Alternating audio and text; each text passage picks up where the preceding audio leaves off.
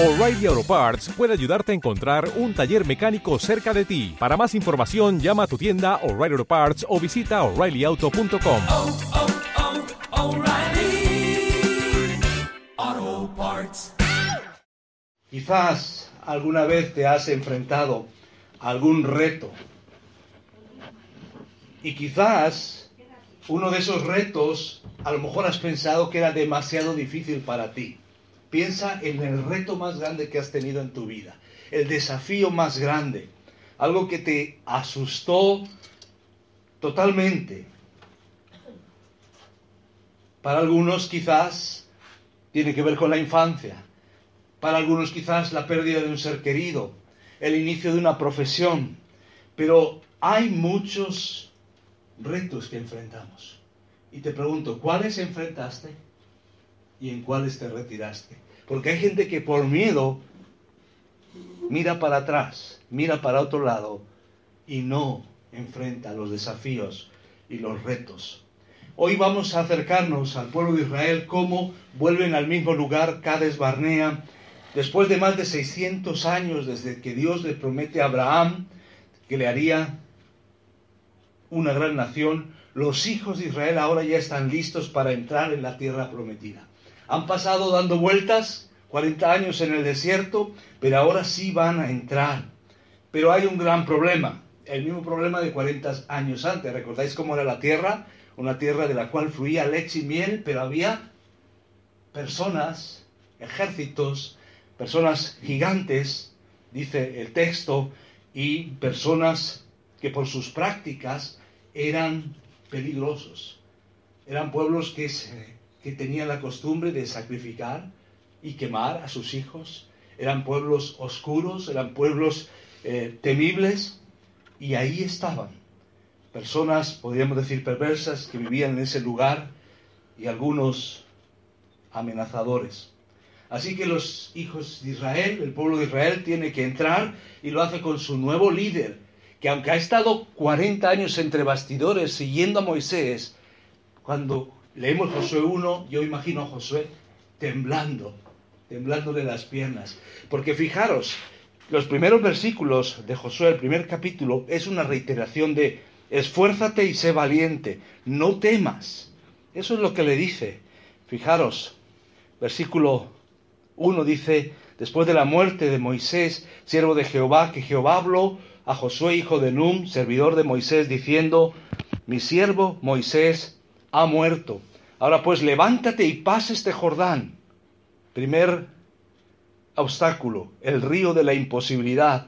Tú y todo este pueblo, a la tierra que yo les doy a los hijos de Israel. Esta palabra es clave, puedes subrayarla. Dios se la da. Ellos lo que tienen que hacer es no tanto conquistarla, aunque en un sentido militar sí, tienen que recogerla, recibirla. No lo quisieron hacer 40 años antes, pero ahora sí, la tierra que yo les doy. Yo os he entregado, como lo había dicho a Moisés. Es una especie de reproche a la vez, pero no creísteis. Todo lugar que pisare la planta de vuestro pie, desde el desierto y el Líbano hasta el gran río Éufrates, toda la tierra de los Eteos hasta el gran mar donde se pone el sol, será vuestro territorio. Nadie te pondrá a hacer frente en todos los días de tu vida. Como estuve con Moisés, y son palabras ahora para Josué, estaré contigo. No te dejaré, ni te desampararé. No te dejaré, ni te desampararé. Versículo 6. Esfuérzate y sé valiente, porque tú repartirás a este pueblo por heredad la tierra de la cual juré a sus padres que le daría a ellos. Versículo 7, imaginaros, ¿ya está fortalecido? ¿Ya está animado? Parece que no, parece que es como nosotros. Solamente esfuérzate y sé muy valiente para cuidar de hacer conforme a toda la ley que mi siervo Moisés te mandó. No te apartes de ella ni a diestra ni a siniestra, para que seas prosperado en todas las cosas que emprendas. ¿Os acordáis? El pueblo de Israel sí se apartó y estuvo errante, dando vueltas en el desierto. Y ahora tenemos la oportunidad. Ahora no se van a enviar doce espías, Josué va a mandar dos espías. Vamos a encontrar una historia en los primeros capítulos de salvación, cómo Dios alcanza a una ramera como Raab, pero que sabe confiar en Dios. Dios no cataloga a las personas por, por nombre, por currículum, por trasfondo, eh, por manchas del pasado. Dios se acerca y personas como Raab pueden encontrar un lugar en la salvación de Dios y encontramos cómo ella ayuda a los espías y ahí hay un cordón grana que marca la señal allí en Jericó y esa parte donde está Raab y su familia se salva. Ahora, ¿qué hacemos? Ha comenzado la batalla. Y la pregunta hoy para nosotros, al empezar un nuevo año, es cómo apropiarnos de las promesas de Dios y experimentar su victoria en nuestras vidas. Esa puede ser nuestra pregunta y puede ser nuestro tema, recibiendo la herencia de Dios. El énfasis está en ese. No es que tú tienes que conquistar, tú tienes que apropiarte de lo que Dios ya ha conquistado para ti. Y esto es importante. Recuerdo cuando tenía unos 18, 19 años, fue un momento eh, en medio de la universidad, quizás 20, por ahí estoy dudando.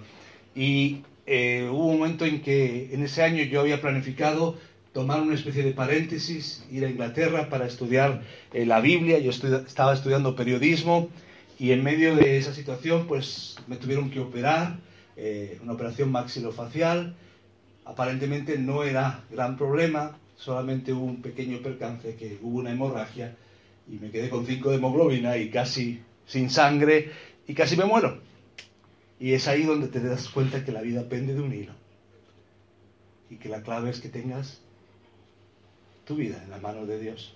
Yo había confiado en Cristo cuando tenía 8 años, pero fue un momento para decirle, Señor, si tú quieres, úsame en los meses siguientes, al viajar a Inglaterra, recuerdo que uno de los énfasis en esos meses de los diferentes profesores era, no se trata de que tú vivas la vida cristiana, sino dejar que Él la viva en ti. A veces nos cansamos de vivir en nuestras fuerzas y hoy queremos ver cómo recibir la herencia de Dios, cómo apropiarnos de lo que Dios nos da.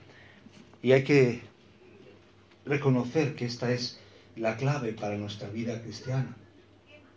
Ahora, en primer lugar, la clave para la victoria está en Dios. Hemos leído los primeros versículos. Esto debemos recordarlo, porque aquí va a haber una de las etapas más gloriosas del pueblo de Israel. Van a ser siete años de dejar el desierto y de conquistar. Va a haber 20 batallas, 35 reyes, que se someten al pueblo de Israel. Por siete años Israel se va a ver como un pueblo indestructible. Cuando uno mira el pueblo de Israel, el pueblo de Israel y sus personajes, la verdad es que la Biblia es como un libro donde se ponen todas las fotos que tú no pondrías en el álbum de casa. Aquella donde estás con el acné, aquellas cuando estás eh, después de la operación. Yo recuerdo un amigo eh, que nos visitaba un misionero allí cuando yo tuve la operación. Eh, recuerdo que él iba enseñando aquella foto, yo no se la enseñaría a nadie, pero yo estaba con la cara así como si fueran dos caras y al lado había un hombre, creo que se llamaba Guillermo, un joven que había tenido un accidente de moto y él estaba también hinchado y ahí estábamos los dos en la foto. Ese tipo de fotos yo no pondría en mi álbum, pero Dios pone todo tipo de fotos en el álbum de la historia de su pueblo y Imaginaros, ahí está Abraham, que tiene demasiadas esposas, porque más de uno es demasiado. Y ahí está con dos esposas y sus consecuencias. Demasiadas mentiras para Jacob. José tiene hermanos, pero hermanos que le venden. Tenemos un pueblo que está en esclavitud. Tenemos más adelante en la historia una etapa de exilio. Tenemos un arca de la alianza que habla de la presencia de Dios y que de repente desaparece y no nos dice dónde termina. tenemos el tiempo en Babilonia, bajo el imperio babilónico, bajo el imperio medio persa, bajo el imperio romano después, que es cuando vemos la escena, cuando viene Jesús. Así que el pueblo las pasó bastante mal, el pueblo de Israel. Pero en este momento fue un momento de crecimiento y de conquista. ¿Qué empezaron a hacer? Básicamente empezaron a heredar la tierra y a beneficiarse de lo que Dios les había dado. Este es el plan de Dios. aún con 40 años en el desierto, con Josué como líder. En todo ese proceso Dios está con ellos. ¿Me podéis acompañar a Josué 21? En Josué 21, 43 al 45.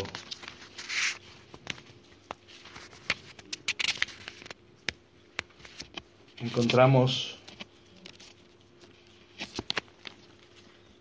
palabras que son de impacto. Josué capítulo 21.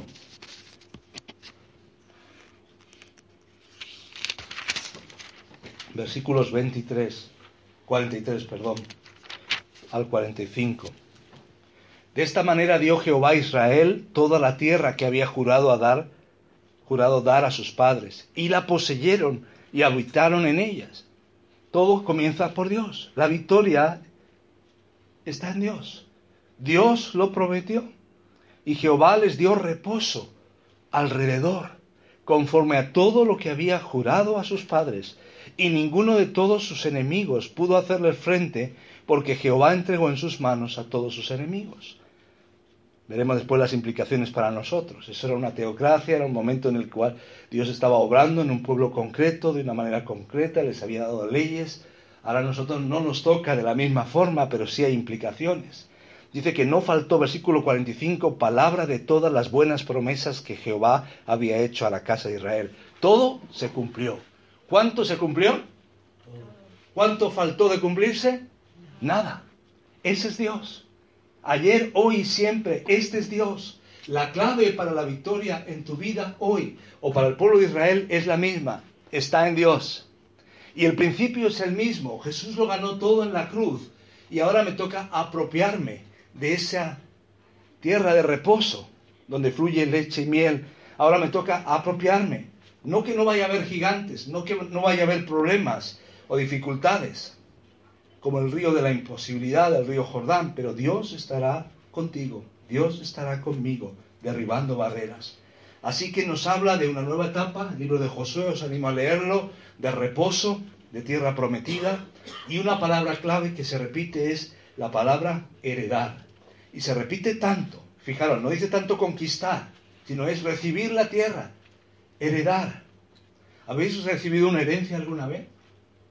La verdad es que yo puedo decir que, que no siempre la experiencia es, es, tan emocionante, porque a veces eh, depende cómo sea la, la, herencia, ¿verdad? Si heredas algo que no está en buenas condiciones, o si heredas pero tienes que pagar y lo que tienes que pagar es más casi eh, que lo que heredas, es complicado. Pero imagínate que heredas, que llega alguien y te dice, tú eres Juan Rodríguez, tu padre nació en Portugal, tu madre nació en Madrid, tienes tres hermanos, sí. Y cuando ves que cada pregunta va acertando, tú no sabes para dónde mirar y dices, pues Juan, quiero decirte que tu familia, hay un tío tuyo que tiene una mina en África, en Sudáfrica, una mina de oro que está dando resultados y esto es para ti. Y toma, esto es un anticipo de lo que tú vas a recibir. Esta es tu herencia. Es tuya. Y ahora toca apropiarte de la herencia. No tienes que ganarte la herencia. La, herencia es dada como un regalo para ti. Eso es lo que tenía que hacer el pueblo de Israel. Eso es lo que tenemos que hacer hoy con la vida cristiana. La clave es heredar. Y por eso 51 veces se repite la palabra herencia. Y por eso ahí en Josué capítulo 24, versículo 28, dice, y envió Josué al pueblo, cada uno a su posesión, cada uno donde tenía que estar. Después vemos que la historia se va a complicar con los jueces, con el resto de la historia de Israel, pero eso es lo que tenían que hacer.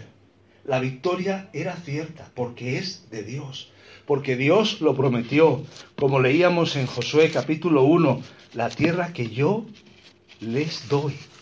Esa era la realidad, eso era lo que Dios quería hacer. Si recordáis en Josué 1, los versículos 3 y 4, lo acabamos de leer. Yo os he entregado, como lo había dicho Moisés, todo lugar que pisare la planta de vuestro pie. Nadie te podrá hacer frente.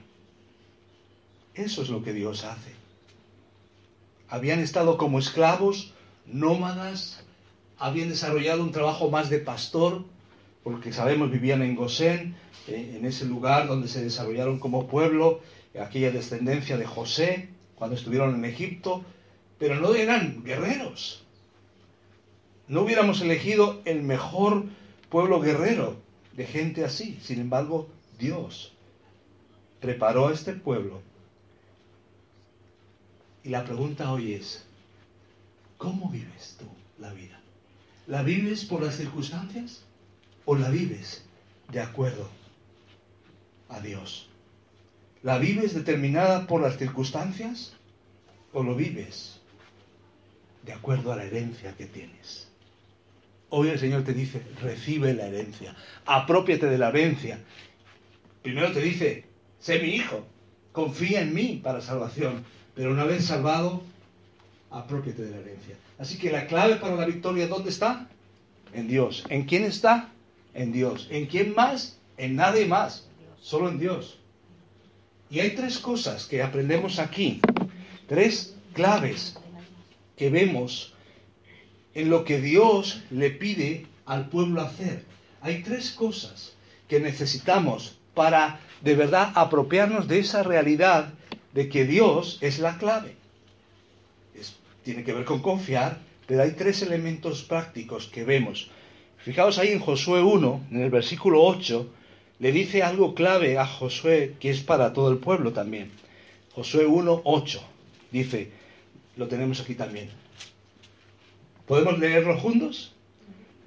Nunca se apartará de tu boca este libro de la ley, sino que de día y de noche meditarás en él, para que guardes y hagas conforme a todo lo que en él está escrito, porque entonces harás prosperar tu camino y todo te saldrá bien, y todo te saldrá bien a la manera de Dios, en el tiempo de Dios, pero todo te saldrá bien. Lo primero que necesitaban ellos para poner a Dios en primer lugar era ser el pueblo del libro, de la palabra de Dios. Seguir el GPS de Dios, seguir las pautas de Dios, día y noche, meditando, aplicando. Y yo quiero preguntarte, ¿Hacemos esto en nuestra vida hoy? Fijaros que el único caso de derrota que se cuenta aquí en Josué y que va a ocurrir tiene que ver con un problema, pecado. Tiene que ver con no hacer caso a la voluntad de Dios. El único caso de derrota se cuenta en torno a la ciudad de Ai, que era una ciudad no tan grande, más bien pequeña, pero por un problema individual, personal, afectó a todos y no ganaron. Dios les había dicho, primero me tenéis que consultar y después ir a la batalla. Es la historia de Acán, que pecó por no prestar atención a la palabra de Dios. ¿Recordáis Jericó? Jericó se derriba, se vence. Pero Dios les dijo, no cojáis botín para vosotros. Esto es anatema. No cojáis botín para vosotros. Pero Acán dijo, nadie está por aquí, nadie me ve, si guardo algunas cosas en mi tienda, nadie se dará cuenta. Y ahí empezó el problema de no hacer caso a la palabra de Dios. Y podéis leer ahí en el capítulo 7.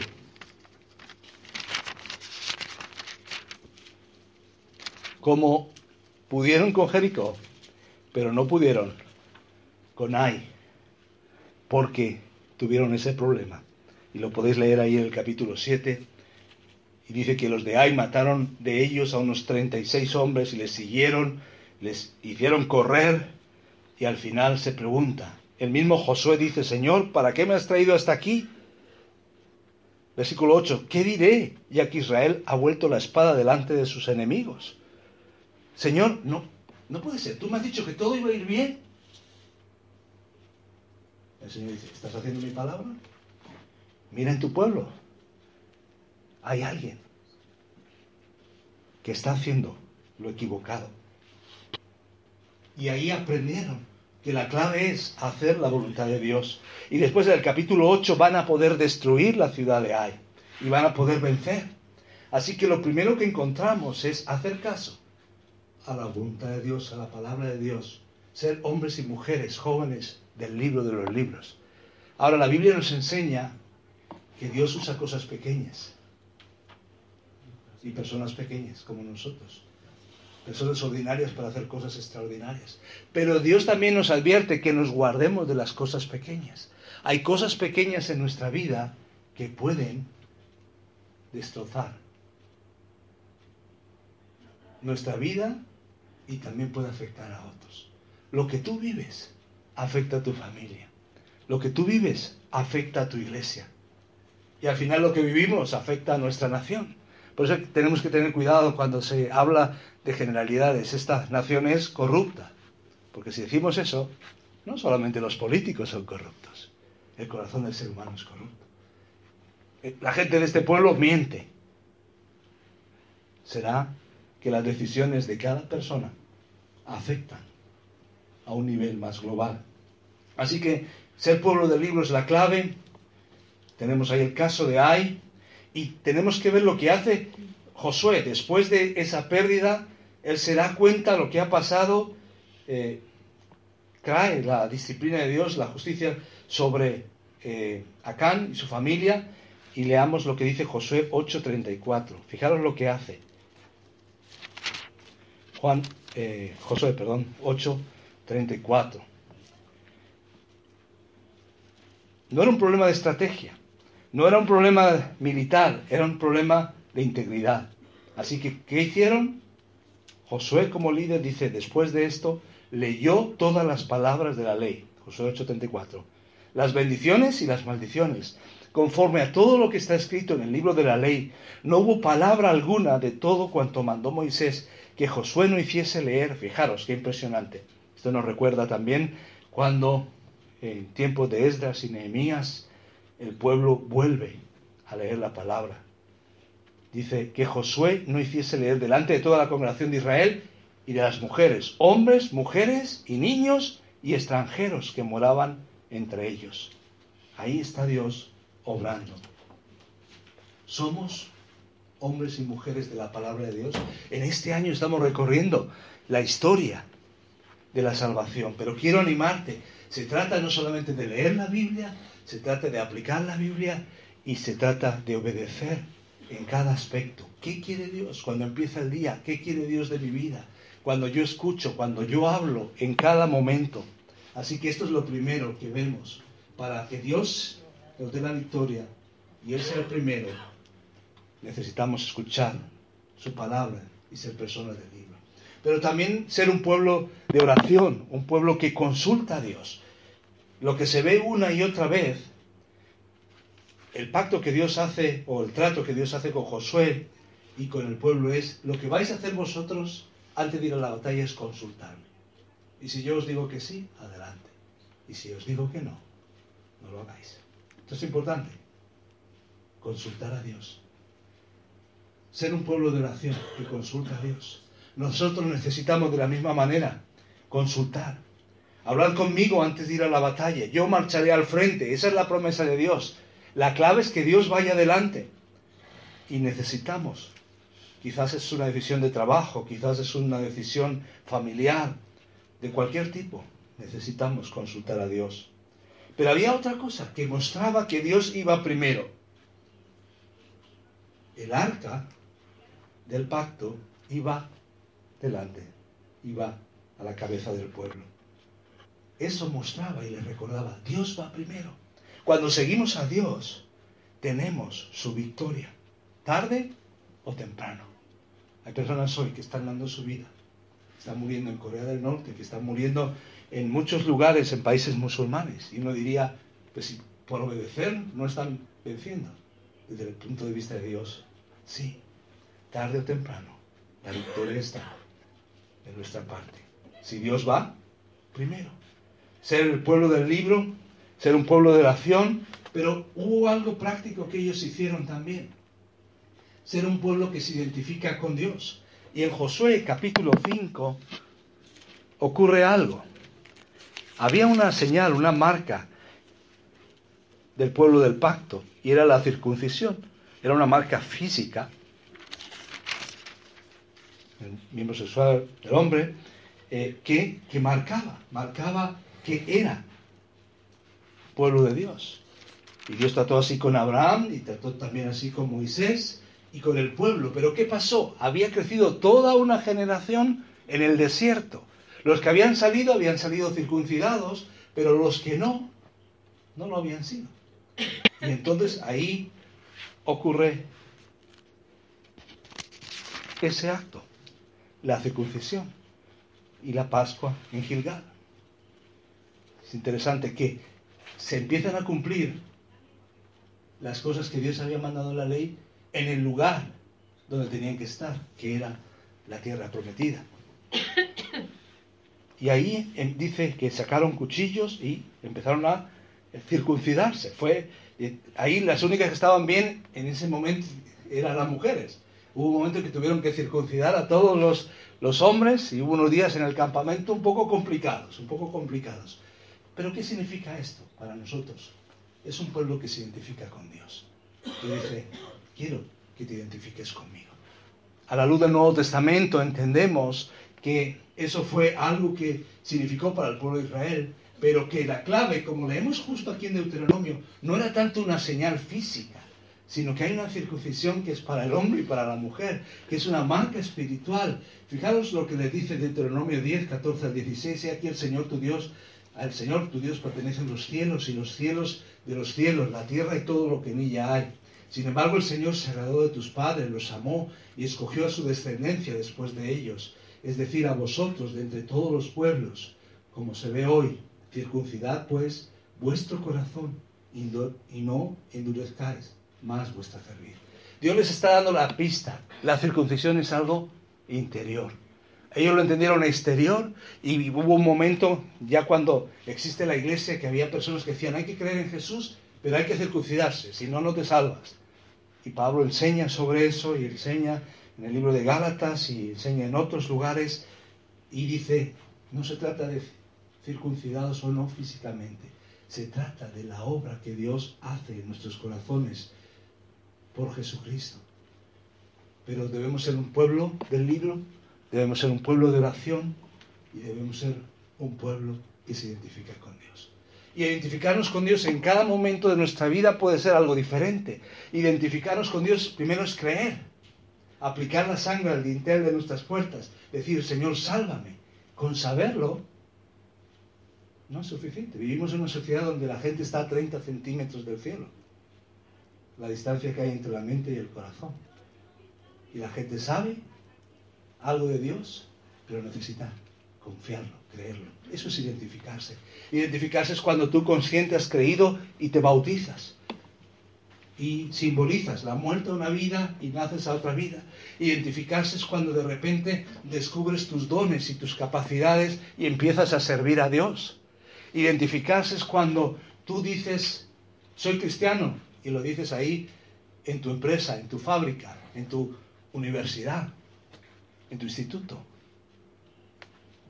He confiado en Jesús como Salvador.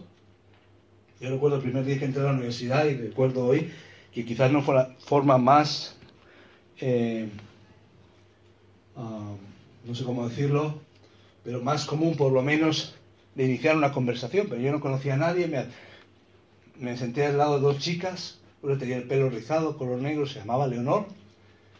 Y eh, la otra no me acuerdo cómo se llamaba, pero empezamos a hablar. Y lo primero que le dije yo fue algo en relación con, Dios. No, sé por qué, pero eh, mantuvimos eh, cierta amistad y hubo oportunidad de compartir durante esos cinco años de universidad sobre quién era Jesús. Tenemos que identificarnos, identificarnos. Identificarnos es participar en la iglesia de manera activa. Identificarnos es remangarnos y coger la toalla y el brillo. Identificarnos siempre es un paso más del que hemos dado. La Biblia dice, ensancha las estacas de tu tienda. Nunca pensemos que la mejor identificación fue la del pasado. A veces tenemos como, como si fuera un marco, un cuadro, ese tiempo. Hay el tiempo en el que servía al Señor. En esto o en lo otro. Está bien, pero siempre Dios quiere que el siguiente paso sea un paso de identificarnos con Él. ¿De acuerdo? Ser personas de la palabra, personas que consultamos a Dios y que nos identificamos con Dios. Esto es clave para darnos cuenta que al final se trata de que la victoria está en Dios. Ahora, fijaros, ese fue el movimiento hacia el sur y hacia el norte, eh, todo lo que ellos eh, pudieron conquistar, eh, toda la zona que Dios les había dicho que iban a poder conquistar, pasando primero el río Jordán. Desde el desierto y el Líbano hasta el gran río Éufrates, toda la tierra de los Eteos, hasta el gran mar donde se pone el sol, será vuestro territorio. Ahora, hay un segundo aspecto aquí. Cuando se cree y se obedece es cuando viene la victoria. Y esto lo vemos ahí en los capítulos 5 al 7, con lo que ya hemos comentado, obedecer a Dios. Y hay varias cosas que ocurren aquí. Primero, Dios realiza milagros, abre el río Jordán, entrega a Jericó de manera milagrosa en manos de Israel, derrotan a cinco reyes, toman las ciudades del sur, después Israel derrota a 14 reyes en el norte, como veíamos en el mapa, vemos la campaña del sur, la campaña del norte, y al final, como vemos en Josué 11, 33, la tierra está bajo el control de Israel. Y después Josué divide la tierra entre las tribus, entre los capítulos 13 al 21. Ahora, cuando se cree y obedece, viene la victoria. ¿Dónde están ellos? En la tierra prometida. ¿Qué es lo que hacen? Repartir la tierra. ¿Les es difícil? Es complicado. Tenían que apropiarse de lo que Dios les había dado. Pero Dios va con ellos. Y al final, la clave de la bendición es la obediencia. Cuando se cree y obedece, viene la victoria. Quiero animarte, porque a lo mejor en algún momento sientes dudas, sientes dificultades, tienes luchas, tienes dudas. A veces tenemos dudas porque hemos creído. Son unas dudas lógicas porque estás vivo, porque has empezado en la familia de la fe, pero recuerda, siempre la clave es seguir confiando en Dios, seguir confiando en sus promesas. Ahora hay un último aspecto, aparte de aplicarlo a nuestra vida, y es que la victoria revela el carácter de Dios. Hemos dicho que la victoria la tiene y la trae Dios. ¿Eso es verdad? La victoria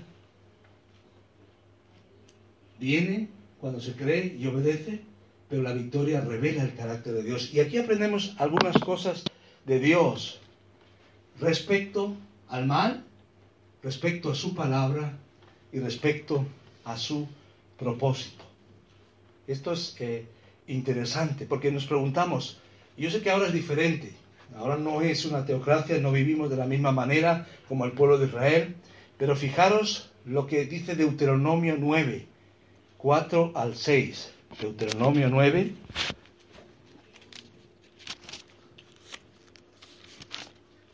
Es importante porque a veces creemos que la victoria es nuestra, pero Dios les enseña esto. Deuteronomio 9.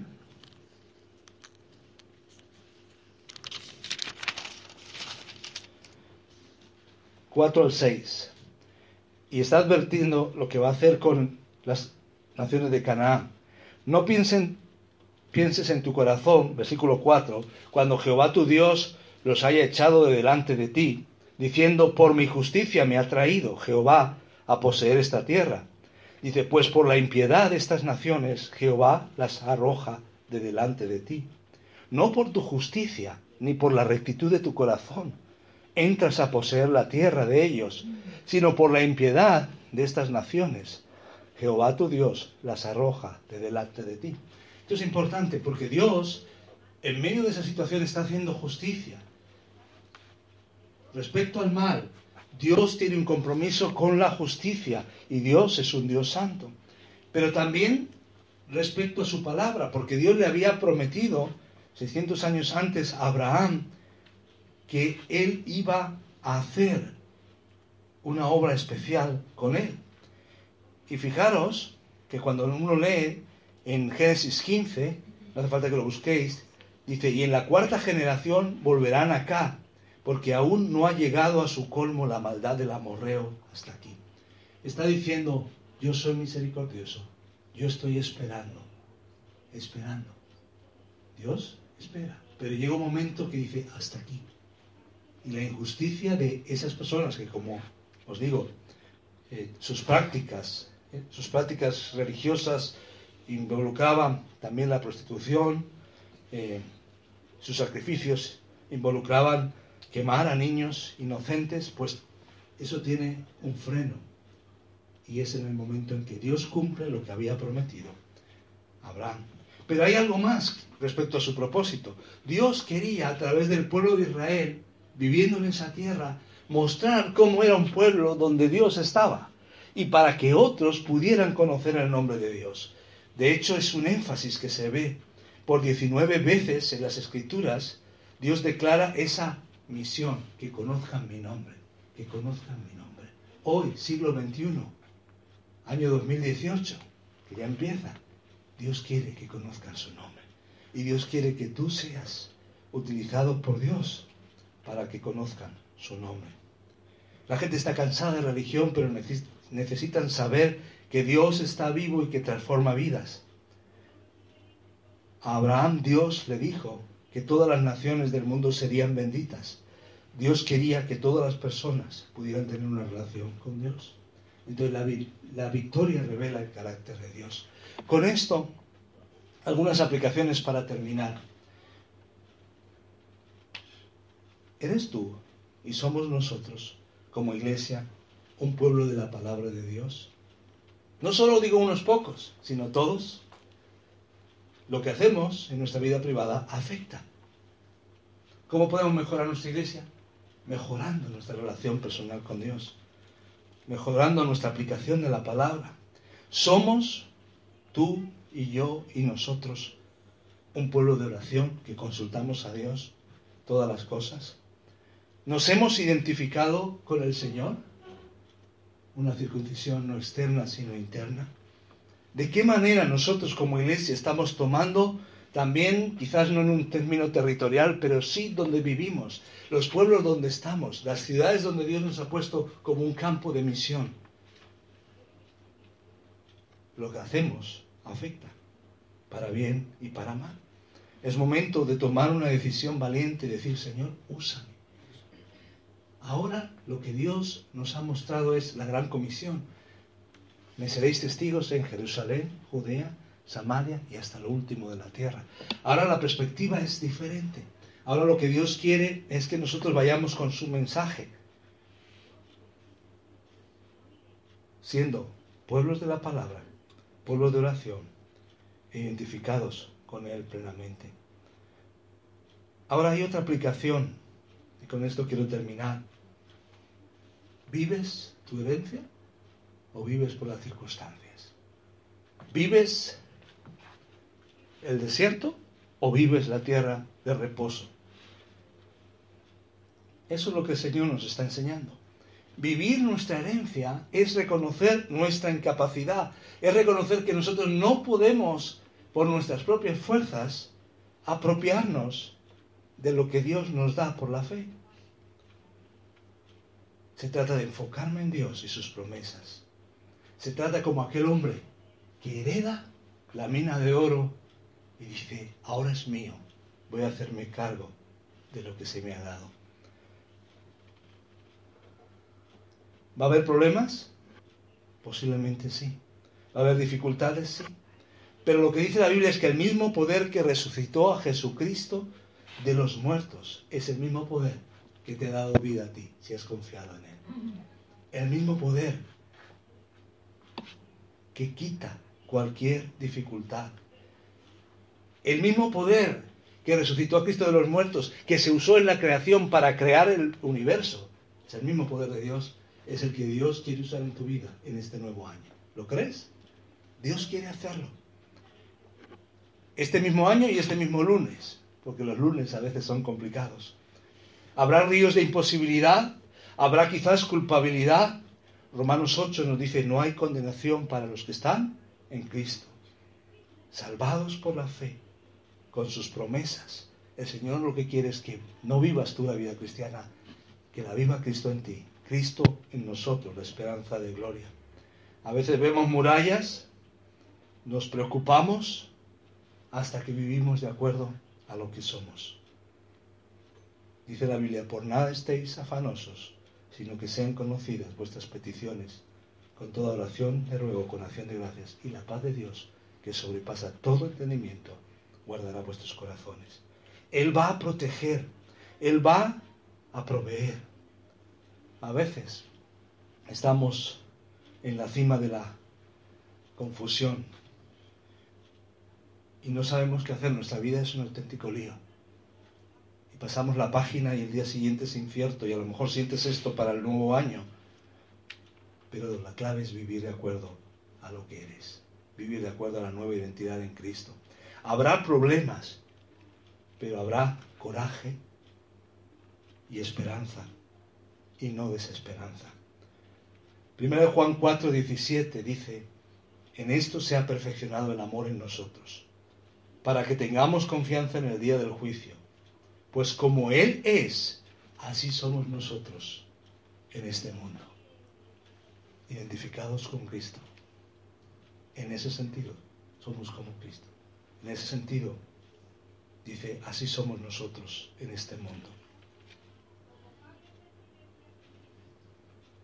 Deja a un lado las voces que te desaniman y te hacen pensar en lo peor y recibe el mensaje de esperanza.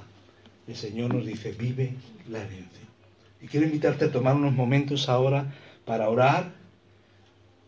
Lo primero es confiar en Jesús. Si tú no sabes si murieras hoy, a dónde irías, la clave es acepta el regalo, acepta la salvación. Reconoce que estás perdido y que necesitas a Jesús y que Jesús ha dado su vida por ti, ha pagado el precio. Hazlo hoy. Si ya lo has hecho, la pregunta es, ¿estoy viviendo de acuerdo a las circunstancias o estoy viviendo la herencia? ¿Estoy viviendo en el desierto con el maná y las codornices o estoy en la tierra de reposo donde fluye leche y miel, aunque haya gigantes? Soy un hombre, una mujer de la palabra de Dios, de la oración, identificado con Dios.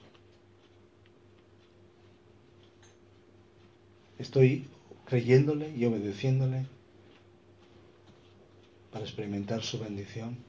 Estoy viendo cómo es su carácter, cómo Dios se manifiesta y manifiesta sus propósitos a través de mi vida. Dile, Señor, Señor, sálvame. Pero si ya eres su hijo, Señor, gracias. Recibo la herencia. Me apropio de la herencia. Ayúdame a vivir de acuerdo a lo que soy. Gracias por lo que has hecho. Gracias por la nueva vida en Cristo Jesús. Amén.